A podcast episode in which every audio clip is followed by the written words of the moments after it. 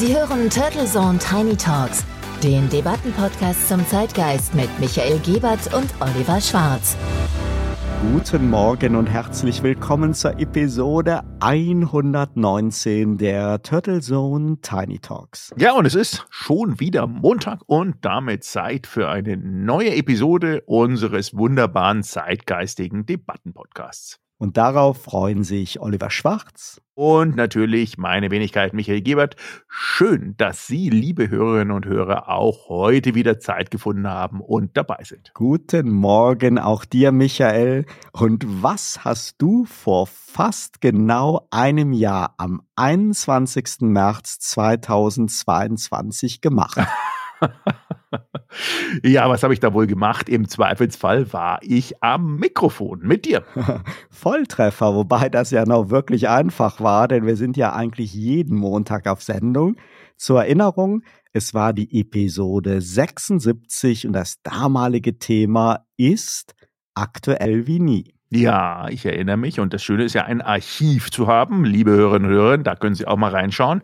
Bei so vielen Folgen gibt es Spannendes zu hören. Denn knapp einem Monat nach der kriegerischen Offensive Wladimir Putins gegenüber der Ukraine begann die Debatte um Waffenlieferungen an Fahrt aufzunehmen. Und während die Solidarität mit den Ukrainern auf einer humanitären und moralischen Ebene un strittig ist natürlich und immer war, ging es um die Sorgen, zur Kriegspartei zu werden. Und wir haben damals als aktuellem Anlass gefragt, wie schwach oder stark ist die Neutralität? Ein Aufhänger war damals die Aussage der Außenministerin Annalena Baerbock, bei Fragen von Krieg und Frieden kann Deutschland nicht neutral sein.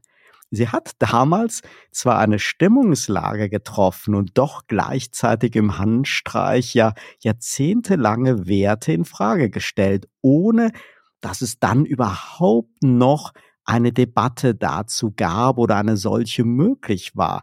Denn Putins Angriff hat damals zu einer medialen und gesellschaftspolitischen Generalabrechnung mit Pazifismus und Entspannungspolitik sowie der deutschen Ost- und Russlandpolitik geführt.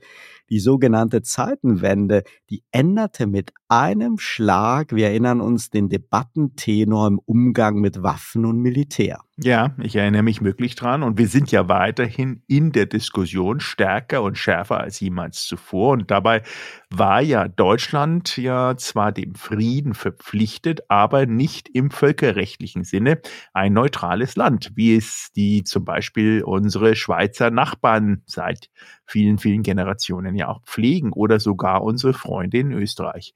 Aber natürlich haben wir bis dahin aus gutem Grund auch keine Waffen in Krisengebiete geliefert. Und unsere Militärausgaben, also das, was wir wirklich dann auch für unser Militär investiert haben. Das Budget, die waren eher von NATO-Aufgaben und internationalen Missionen geprägt über lange Zeit hinweg. Und wenn wir ehrlich sind, hat Deutschland nur das Nötigste für die Verteidigung ausgegeben. Aber auch natürlich auch mit dem Umbau und dem Umbruch in dem kompletten militärischen Bereich. Und viele Menschen haben mit der Bundeswehr ein bisschen gefremdelt oder zumindest mit der patriotischen Militärfokussierung anderer Nationen, wie zum Beispiel allen voran den USA, ja doch sehr, sehr kritisch gegenüber sich geäußert. Und das stand auch historisch Deutschland immer gut zu Gesicht. Betrachtet man nur die Headlines und Talkshow-Debatten der letzten zwölf Monate, kann man sich das alles kaum mehr vorstellen. Waffen sind plötzlich im Zentrum fast aller Zukunftsfragen, denn zumindest die höher und sehbare Mehrheit der Menschen in Deutschland Europa scheint ihnen deutlich mehr im Bestreben um einen baldigen Frieden für die Ukraine und für eine friedliche Zukunft für Europa zuzutrauen, als der guten alten Tante Diplomatie. Forderungen nach mehr diplomatischen Anstrengungen werden jedenfalls reflexartig dem Lager der Putin-Versteher zugeordnet. Ja, da sind wir wieder bei unserem Thema binäre Strukturen und binäre Diskussionen. Aber für die Ukraine sein heißt ja automatisch und impliziert für Waffen zu sein. Und Diplomatie-Nostalgiker und Pazifisten sind beinahe schon Ukraine-Verräter oder aber zumindest unter dem Verdacht, Putin-Trolle oder blauäugige Idealisten zu sein. Und wahrlich eine Zeitenwende, eine Zeitenwende, die mich zumindest trübt. Wir hatten darüber auch schon ausführlich diskutiert, denn die Frage heute kann ja nicht mehr lauten, ob Neutralität schwach oder stark ist. Wenn, dann geht es um die Frage, ob um Neutralität bemühte Länder mutig oder dann doch eher zu feige sind, Partei zu ergreifen. Und dennoch hält nicht nur die Schweiz an ihrem neutralen Status fest, wenngleich es auch dort natürlich Vorwürfe und Debatten gibt. Keinesfalls aber vergleichbar mit unserer Zeitenwende. Aber du hast recht, Michael, ein um Neutralität bemühtes Deutschland würde heute als feige an den Pranger gestellt, so wie der Kanzler Olaf Scholz lange als Zauderer attackiert worden ist und ja teilweise auch heute noch wird. Natürlich sind auch wir nicht mit der Schweiz vergleichbar und als NATO-Mitglied hat das Thema Neutralität sowieso für uns so seine vertraglichen Grenzen. Ja, und vielleicht auch nochmal hier äh, zur Klarstellung, bevor unsere einleitenden Worte missverstanden werden sollten. Wir haben in den letzten Minuten ein wenig atmosphärisch verdichtet und natürlich pointiert die rasante Entwicklung der letzten zwölf Monate wiedergespiegelt, die der entsetzliche Krieg nicht ausgelöst, aber doch zumindest wie eine Art Dammbruch rasant beschleunigt hat. Schon vorher waren die Fronten immer verhärteter und wir wieder mitten in einem zunehmenden Kalten Krieg. Dennoch liegen Lichtjahre zwischen unserer Debatte im Jahre 2021 und dem Jahr 2023. Umso spannender ist nicht nur die Debatte in der Schweiz, sondern generell noch einmal einen Blick auf die Geschichte und die völkerrechtlichen Rahmenbedingungen der Neutralität zu werfen. In der Tat, denn es geht genau um diesen Blick auf neutrale Staaten. Welche Rolle haben sie in den vergangenen zwölf Monaten gespielt? Welche Chance stellen sie vielleicht auch irgendwann für eine friedensvermittelnde Rolle dar? Oder sind sie am Ende doch nur opportunistisch motiviert, was man ja teilweise wieder der Schweiz vorwirft? Deutschland und die NATO halten das Narrativ, dass man wohl abgewogen Waffen liefern kann, ohne direkte Kriegspartei zu werden. Doch könnte die Schweiz Munition liefern und dennoch neutral sein?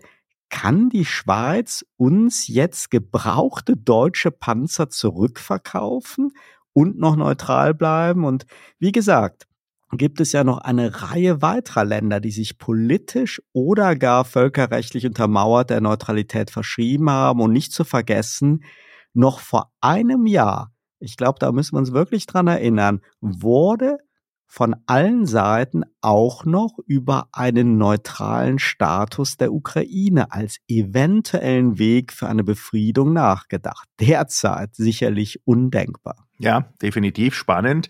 Dann lass uns doch mal heute noch einmal da hinein tauchen und vielleicht hören wir auch noch einmal hinein in unsere Gedanken vom 20. März 2022. So machen wir das, Michael, nach einem kurzen Sponsorenhinweis.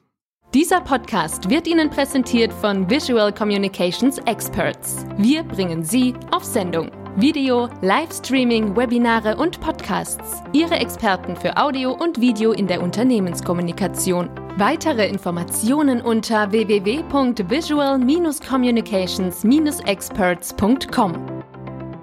Wir sind wieder zurück bei Turtles Tiny Talks und unser Thema heute ist die Neutralität. Eines der bekanntesten völkerrechtlich neutralen Länder ist die Schweiz und dort findet gerade vor dem Hintergrund des Ukraine-Konflikts eine ungewohnte Debatte statt. Es ist zwar nicht zu erwarten, dass auch die Schweiz in naher Zukunft eine diesbezügliche Zeitenwende einläutet, aber der heutige Blick auf die Neutralität ist auch ein anderer als vor einem Jahr. Ja, und eine seriöse Debatte erfordert aber vor allem einen geschichtlichen Rückblick und ein Wissen um die völkerrechtlichen Hintergründe und die Rahmenbedingungen und aber auch einen Blick über diesen vermeintlichen Tellerrand. Denn längst ist da nicht nur unser Nachbar Schweiz, der hier stolz auf die Rolle der Neutralität pocht. Es gibt weltweit zahlreiche Länder, die in Neutralität keine Schwäche oder Feigheit sehen, sondern eher eine ganz große Stärke. Okay, dann lass uns doch einmal kurz in ein paar Passagen unserer damaligen Episode 76 reinhören und dann die Debatte aus heutiger Sicht um neue Aspekte erweitern. Die Neutralität der Schweiz wird im Land immer wieder diskutiert, ist aber seit über 200 Jahren ein wichtiger und etablierter Grundsatz und geht auf den Wiener Kongress von 1814 zurück. Die Eidgenossen waren also nicht immer neutral, sondern haben sich im Rahmen des Zweiten Pariser Friedens 1815 bewusst dafür entschieden, dass sich die Schweiz nicht militärisch an Kriegen oder bewaffneten Konflikten anderer Staaten beteiligt. Dies wurde im Rahmen eines Vertrages mit England, Russland, Frankreich, Österreich und Preußen fixiert, diese Deklaration sichert der Schweiz Unverletzlichkeit ihrer festgelegten Grenzen und Unabhängigkeit als Gegenleistung für die Verpflichtung zur Neutralität. Es geht um Außenpolitik und Bündnisse, Bewaffnung und Selbstverteidigung der Schweiz sind nicht betroffen. Es geht also um das völkerrechtlich verankerte Neutralitätsrecht im internationalen bewaffneten Konflikten. Die Neutralität umfasst nicht nur den Verzicht auf Beteiligung mit Soldaten und Waffen, sondern auch das eigene Territorium, das nicht von Kriegsparteien genutzt werden soll. Dies verhindert dann auch den Beitritt zu Militärbündnissen wie der NATO. Bei der Schweiz kommt auch noch eine Neutralitätspolitik in Friedenszeiten hinzu, die nicht unmittelbar etwas mit den völkerrechtlichen Deklarationen zu tun hat, sondern vielmehr der Glaubwürdigkeit dient und der Schweiz auch meist sehr gut bekommen ist, manchmal aber auch Kritik eingetragen hat. Nachdem wie auch in Deutschland der öffentliche und mediale Druck auf die Schweizer Regierung groß geworden ist, sich zugunsten der Ukraine eindeutig zu bekennen und die neutrale Rolle durch Beteiligung an den Sanktionen gegen Russland aufzugeben, schrieb der Schweizer SVP-Politiker und Weltwoche-Chefredakteur Roger Köppel in der NZZ einen vielbeachteten Gastkommentar mit dem Titel Die Welt braucht eine neutrale Schweiz. Ich zitiere ihn mal. Neutralität, schreiben die Medien, so Köppel, sei Feigheit und politisches Eunuchentum. Das Gegenteil sei aber richtig. Neutralität erfordere Kraft und Festigkeit, mitmachen sei bequemer. Er macht in dem Kommentar auch einen geschichtlichen Ausflug und geht auf die Debatte ein, ob Wirtschaftssanktionen bereits als Aufgabe der Neutralität zu verstehen sei. Das wird nämlich in der Schweiz in der Tat im Parlament diskutiert und ist nicht einfach zu beantworten. Fakt ist aber, dass es bereits Stimmen gibt, die die sogenannte immerwährende Neutralität in Abrede stellen und die für die Schweiz eine wichtigere Rolle bei den Vereinten Nationen im Sicherheitsrat sehen. Der konservative Köppel hat natürlich auch eine Agenda und ohne zu viel sein Schweizer Innenpolitik einzutauchen, hat er, glaube ich, aber zumindest einen wichtigen Punkt. Es braucht die viel zitierte neutrale Schweiz. Sei es nun die Schweiz selber oder zumindest viele weitere umfassend neutrale Länder. Eine Welt, in der alle Länder Partei nehmen, sich lagern und einer Gut- und Böse-Einteilung zuordnen, unterliegt einfach eher der Gefahr des Krieges.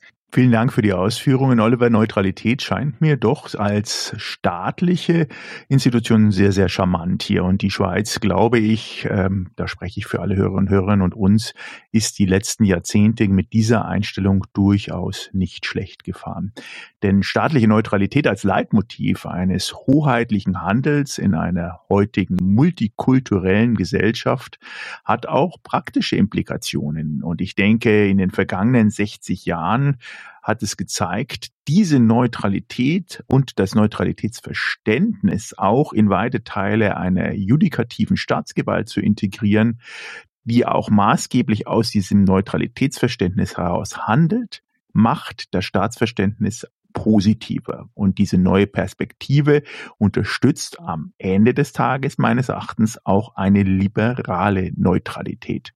Denn was bedeutet denn das? Dieses Neutralitätsanforderungsprofil gegenüber liberalen Staaten besteht ja in der Debatte schon seit einigen Jahrzehnten, schlichtweg auch seit den letzten Weltkriegen und besonderen seit dem Zweiten Weltkrieg. Zwar streiten die Bürgerinnen und Bürger liberaler Staaten immer wieder, ob denn diese Neutralitätsanforderung auch in der Tragweite bestimmte traditionelle Schleier eben auch lüften sollte, gerade unter dem Prävention, Migration und Integration.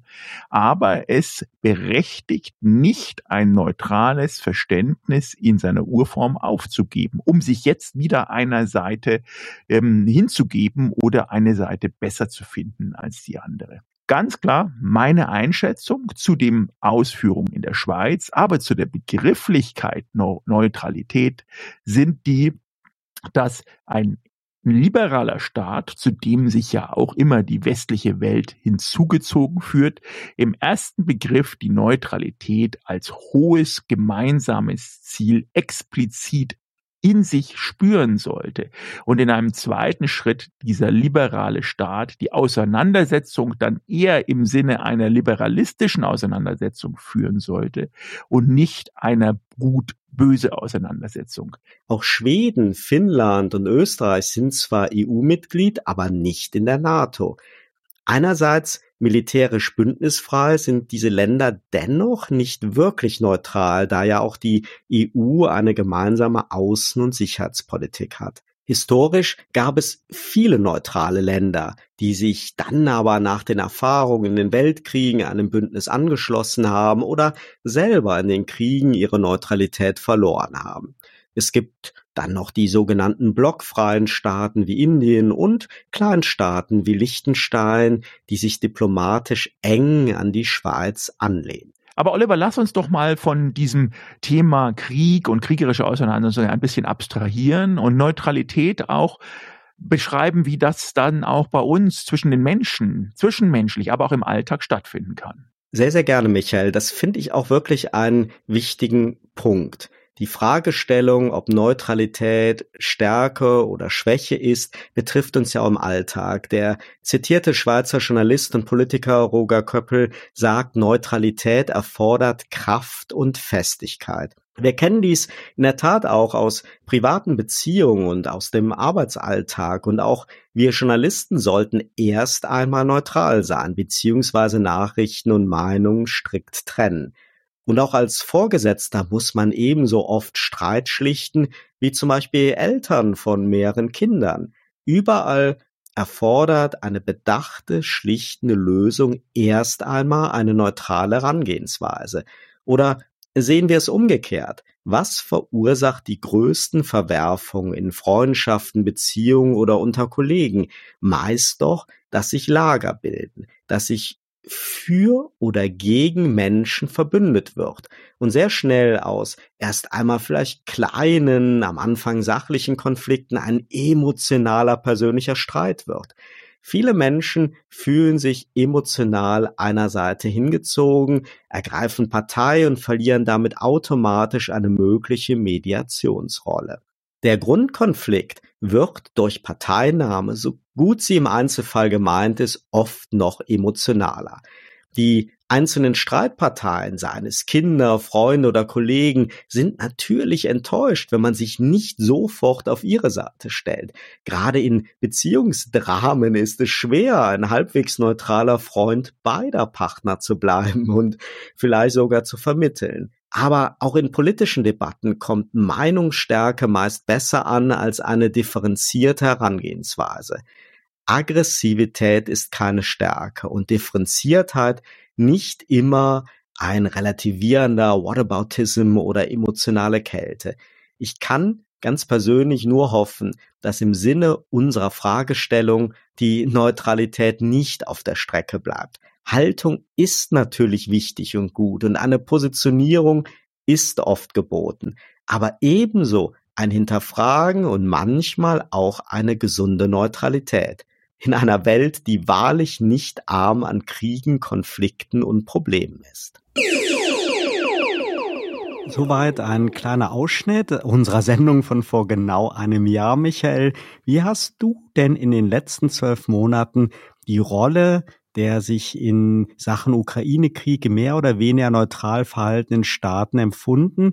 Und gibt es aus deiner Sicht neue interessante Aspekte oder Blickwinkel zu dieser Debatte? Ja, erstmal äh, super spannend, natürlich wieder reinzuhören in das Archiv. Auch da wieder die Anregung an unsere Hörerinnen und Hörer, wie auch an uns selber, Oliver, immer wieder reinzuhören, denn auch damals hatten wir angeregt das Thema auseinandergenommen und wirklich gut, ähm, fein rausseziert, was da wichtig und unwichtig ist. Denn die Schweiz, die ist ja nicht ohne Grund seit 1815 äh, neutral und damit auch die älteste Neutralität in Europa. Denn dieser Völkerbund, der damals die Neutralität und damit auch das Vollmitglied Schweiz anerkannt hat, hat es eigentlich immer schon als isolierten Neutralitätsbegriff ähm, begriffen. Und diese Wirtschaftsbeziehungen unter anderem waren natürlich immer dann auch Umstände, die wirtschaftlich einen Einfluss haben, aber die Neutralität hat damit auch nicht irgendeinen Schaden bekommen. Also ich glaube, das ist die Krux, die wir im Moment zumindest in den letzten zwölf Monaten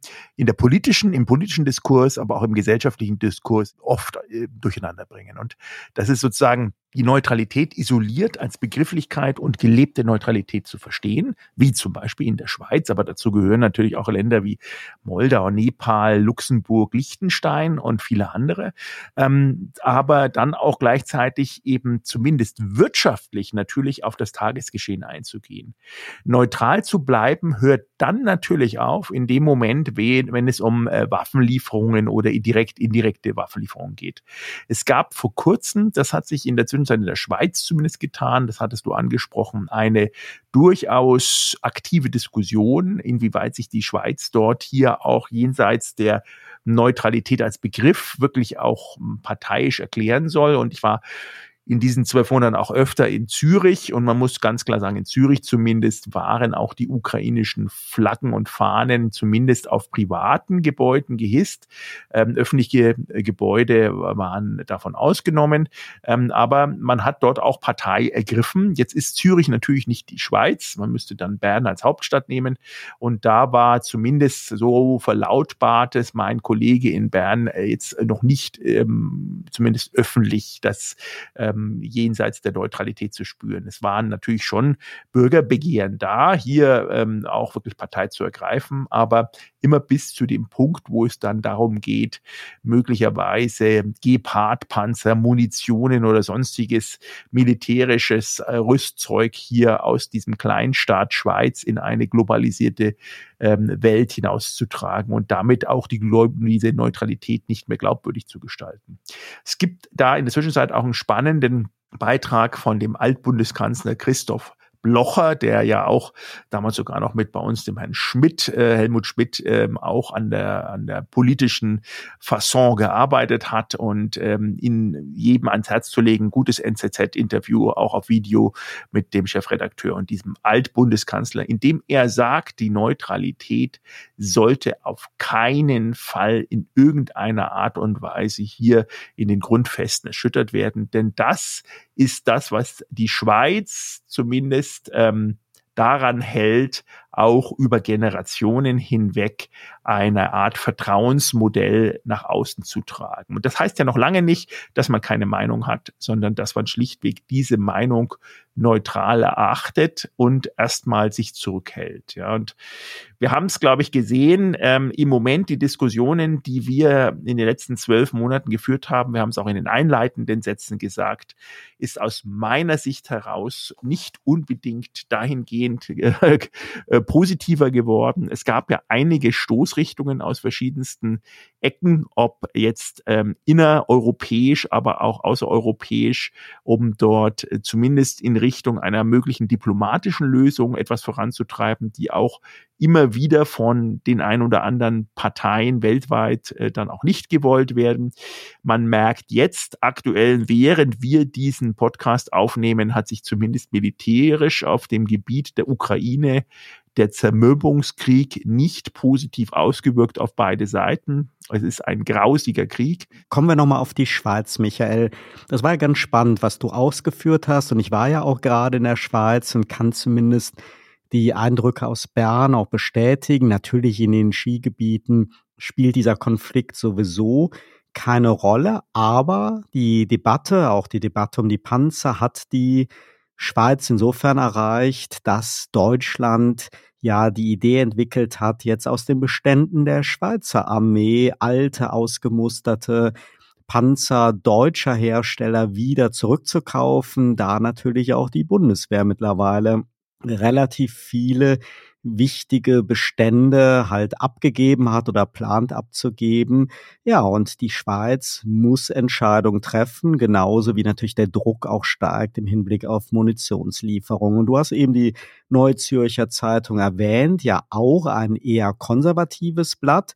Du hast das Interview erwähnt, aber genau derselbe Chefredakteur und witzigerweise, du hast mir das ja auch geschickt, hat vor wenigen Tagen auf der Titelseite der deutschen Ausgabe der NZZ getitelt Die Schweiz der Masochisten und die Unterüberschrift lautete Mit ihrer ergebnislosen Debatte um Rüstungsexporte und der begrenzten materiellen Hilfe für die Ukraine stößt die Schweiz im Ausland auf Unverständnis.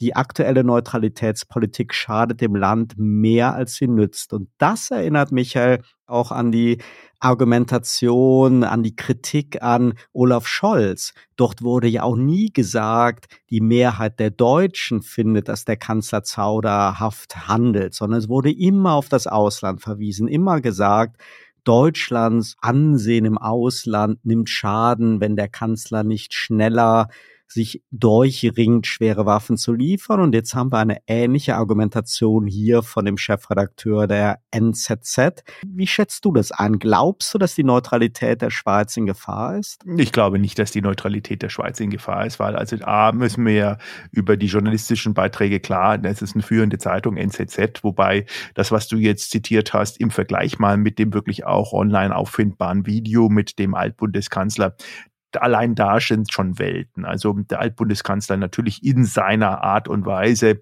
fordert eigentlich nicht diesen Angriffsrhetorik, sondern eher hin zu einer diplomatischen Lösung zu finden. Wer da gerade sozusagen hinten Grund, warum was geschrieben hat, mag ich nicht beurteilen können. Aber ich glaube, die Schweiz als Gesamtheit ähm, tut sehr gut daran, weiterhin diesen Status als Moderator, weiß ich nicht, aber zumindest den Status beizuhalten. Ich glaube, sich herauszuwagen und Moderator zu spielen, so wie es jetzt gehört haben, bezüglich äh, ähm, Iran, und ähm, Saudi-Arabien, wo ja China auch eine Rolle gespielt hat, glaube ich, das wäre zu viel verlangt. Ich glaube eher, die Schweiz wird mehr oder weniger hinter den Kulissen diese diplomatischen Dienste arrangieren, koordinieren und im Zweifelsfall auch den Platz bieten, wo sich idealerweise ein Zelensky und ein Vertreter Putins vielleicht treffen und dort irgendwelche Verträge unterschreiben. Sowas kann ich mir sehr, sehr gut vorstellen.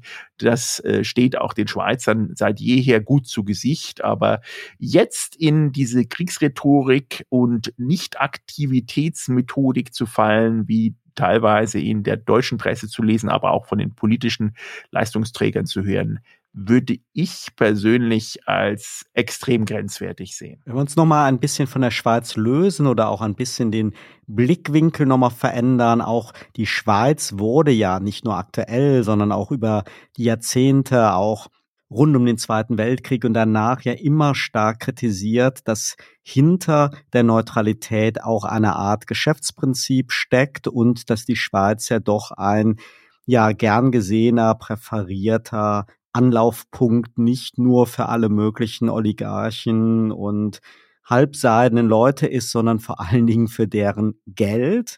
Und diese Vorwürfe in ähnlicher Form hört man ja auch aktuell gegen alle möglichen Länder, die in irgendeiner Form sich versuchen, neutral zu verhalten oder wie die Chinesen oder wie die Inder auch eigene Gedanken zur Konfliktbeilegung entwickeln. Auch dort wird natürlich sehr schnell hinterfragt, was sind eigentlich die Interessen dahinter, wo sind die opportunistischen Antriebe, wo wird da Geschäft gemacht. Wie siehst du das, Michael?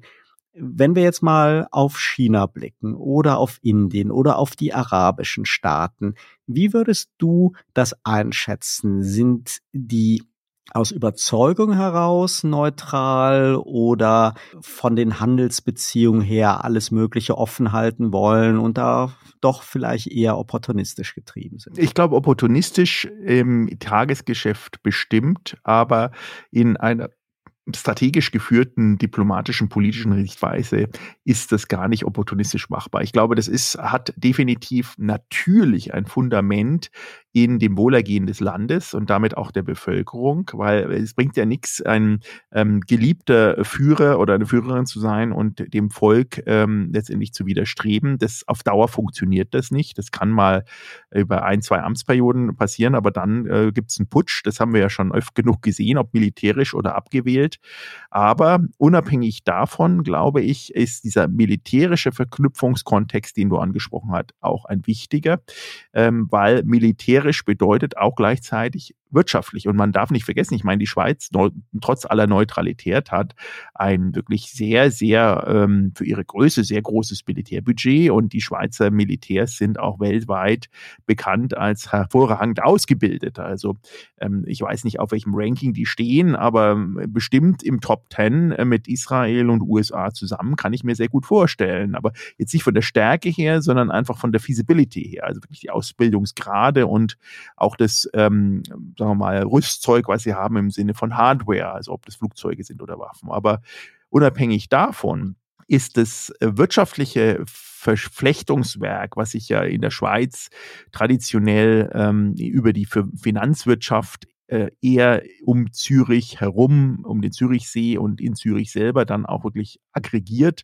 ja nicht, nicht so politisiert, dass man sagt, das ist jetzt ein, ein, ein, ein absoluter ähm, Heer der, der, der Seligen für russische Oligarchen, die dort Zuflucht gehören. Also man darf nicht vergessen, auch die Schweiz hat entsprechende Auslieferungsabkommen. Die Schweiz hat auch ähm, Abkommen bezüglich Steuern und Steuerflucht. Also es ist jetzt nicht so, dass die Schweiz da ähm, eine völlige Oase der Glückseligkeit für alle Kriminellen und irgendwelche Kriegstreiber darstellt das mag vielleicht äh, in der Historie mal anders gewesen sein, aber auch da ist die Neuzeit angekommen. Aber ich würde es sogar so übersetzen, dass die Schweiz eine moderne Neutralität anstrebt, was auch immer das bedeutet, aber sie ist jetzt gerade in so einer Art Findungsprozess, der mit so kriegerischen Auseinandersetzungen wie im Ukraine-Krieg ähm, natürlich die Strapazierfähigkeit dieser Findung auch herausfordert. Aber meines Erachtens als Positivist würde ich sagen, wird daraus was Interessantes, Neues, eine neue Interpretation von Neutralität äh, entstehen, die einfach zeitengerechter ist als jetzt vor 10, 20, 50 Jahren. Und deine Meinung zur Neutralität von China und dem vorgelegten ja, Gedanken zum Frieden? Ich glaube, die Chinesen als neutral zu bezeichnen, wäre schlichtweg falsch. Die Chinesen haben klare wirtschaftliche Interessen. Man erinnert sich dran, ich glaube, wir hatten es auch mal in der Debatte, ähm, das Thema äh, bezüglich der neuen Seidenstraße. Es geht um die Chinesen funktionieren in sehr, sehr langen Zeiträumen, zumindest von den Handlungen her. Ähm, man redet mindestens 50 Jahre sind die Zeiträume, sprich in dieser Reflexionszone wird ähm, hoffentlich in 50 Jahren ähm, die kriegerischen Auseinandersetzungen in der Ukraine vorbei sein, aber das sind so ungefähr die Horizonte und in diesem Kontext geht es natürlich äh, im Rahmen der Wirtschaftsbeziehungen auf Befriedung hin auf der Straße dieser Wirtschaftsbeziehungen. Also Iran ist einer der Punkte dort, Saudi-Arabien ist einer der Punkte dort und da geht es um Energie, da geht es um ähm, seltene Erden, da geht es um Rohstoffe, da geht es aber auch um durchweg geleitete ähm, Aktivitäten, ob das jetzt äh, irgendwelche Pipelines sind oder irgendwelche Wege oder Flyover Zones. Also da geht es letztendlich natürlich um die Bedürfnisse von China. Und die Neutralität in dem Fall ist Mittel zum Zweck, aber nicht so wirklich in die DNA hineingewebt. Auf keinen Fall vergleichbar mit der Schweiz. Wir hatten ja eben schon angedeutet, dass für Verhandlungen, überhaupt für ein Mandat zwischen den Parteien zu verhandeln und ja, als Moderator, als Gastgeber für Friedensverhandlungen zu dienen. Natürlich historisch vielleicht die Schweiz sich als Standort anbietet, aber ja eigentlich bislang da nicht aktiv geworden ist. Und es gab dann andere Player, sogar der türkische Präsident, der ja letztes Jahr mal eine Art moderierende oder ja auch darüber hinausgehende Rolle einnehmen wollte. Ist es überhaupt denkbar aus deiner Sicht, dass ohne so einen neutralen Player, ohne jemanden, der irgendwo das Vertrauen und den Respekt von beiden Konfliktseiten und der dahinterstehenden Verbündeten genießt, dass da überhaupt Verhandlungen möglich sind? Also ich glaube, das ist Grundvoraussetzung. Also ein gezwungener Verhandlungstisch ähm, hat sich historisch wirklich auch immer wieder als kurzfristige Lösung herausgestellt. Ähm, man kann natürlich über die Druckmittel, besonders in dem Zusammenhang jetzt militärische äh, Druckmittel, immer auch eine Verhandlung erzwingen. Äh, Im Zweifelsfall wird es uns vielleicht auch ähm, in Anführungsstrichen so gelingen. Allerdings ist das von kurzer Dauer. Danach muss einer, wie du es angesprochen hast, Vertrauensperson, Institution oder Land als Vermittler und Umsetzer, vielleicht sogar als Supervisor danach, äh, die auch die Fortschritte und die Einhaltung dieser Friedensregelung überwacht hineingesetzt werden. Und das kann eben in dem Fall jetzt, glaube ich, in der geopolitischen Situation, in der wir uns befinden, kein nur US-dominiertes Institut oder Vorgehen sein, sondern es muss wirklich ein abgestimmtes Vorgehen sein. Sonst, ähm, ganz flachs gesagt, kracht's halt relativ schnell wieder. Insofern ähm, ist die Situation in den letzten zwölf Monaten nicht unbedingt leichter geworden für alle auch neutralen Länder und Personengruppen, sondern eher schwieriger geworden, denn äh, kurzfristige taktische Ziele stehen hier natürlich auf der kriegerischen Agenda kurzfristig immer im Vordergrund, aber wir sollten hier zumindest mittelfristig, aber eigentlich langfristig denken und vorgehen. Also ich würde sagen, als Fazit, auch nach unserem Gespräch, in den letzten zwölf Monaten hat sich wirklich viel getan, aber an diesem Grundüberzeugungen, die wir ja auch schon damals geäußert haben, an dem ganzen Kontext herum, warum es auch völkerrechtlich neutrale Staaten gibt und warum das sich in der Geschichte auch immer wieder auch in Konflikten auch vermittelnd als wertvoll erwiesen hat. Da hat sich eigentlich wenig dran geändert, aber die Rahmenbedingungen, die sind härter geworden. Ich würde immer noch sagen, dass neutral sein nicht automatisch feige sein heißt oder schwach sein heißt. Das Fall. kann auch sehr stark ja. und sehr mutig sein. Es ist momentan nicht on vogue.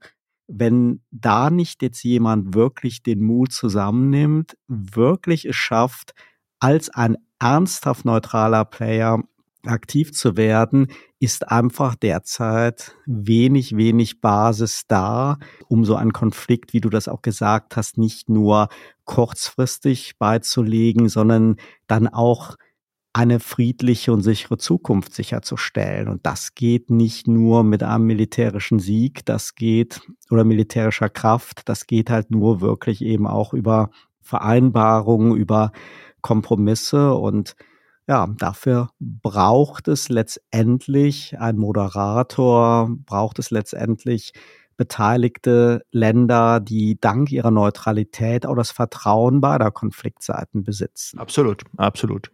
In diesem Sinne, liebe Hörer und Hörer, ich hoffe, äh, der Podcast hat Ihnen gefallen, ähm, auch wenn wir in der Reflexion äh, die Dramatik der Lage nicht unbedingt als leichtere beschrieben haben. Und wenn er Ihnen gefallen hat, dann unterstützen Sie uns bitte mit einem Like oder einem Abo auf Ihrer besonderen Lieblingsplattform. Wir sagen jetzt schon mal vielen Dank dafür. Damit Sie dann auch keine neue Episode verpassen. Denn schon in der nächsten Woche, nächsten Montag heißt es wieder herzlich willkommen bei Turtle Zone Tiny Talks. Turtle Zone Tiny Talks, der Debattenpodcast mit Michael Gebert und Oliver Schwarz. Immer zum Wochenstart auf allen Podcast-Plattformen und auf turtlezone.de.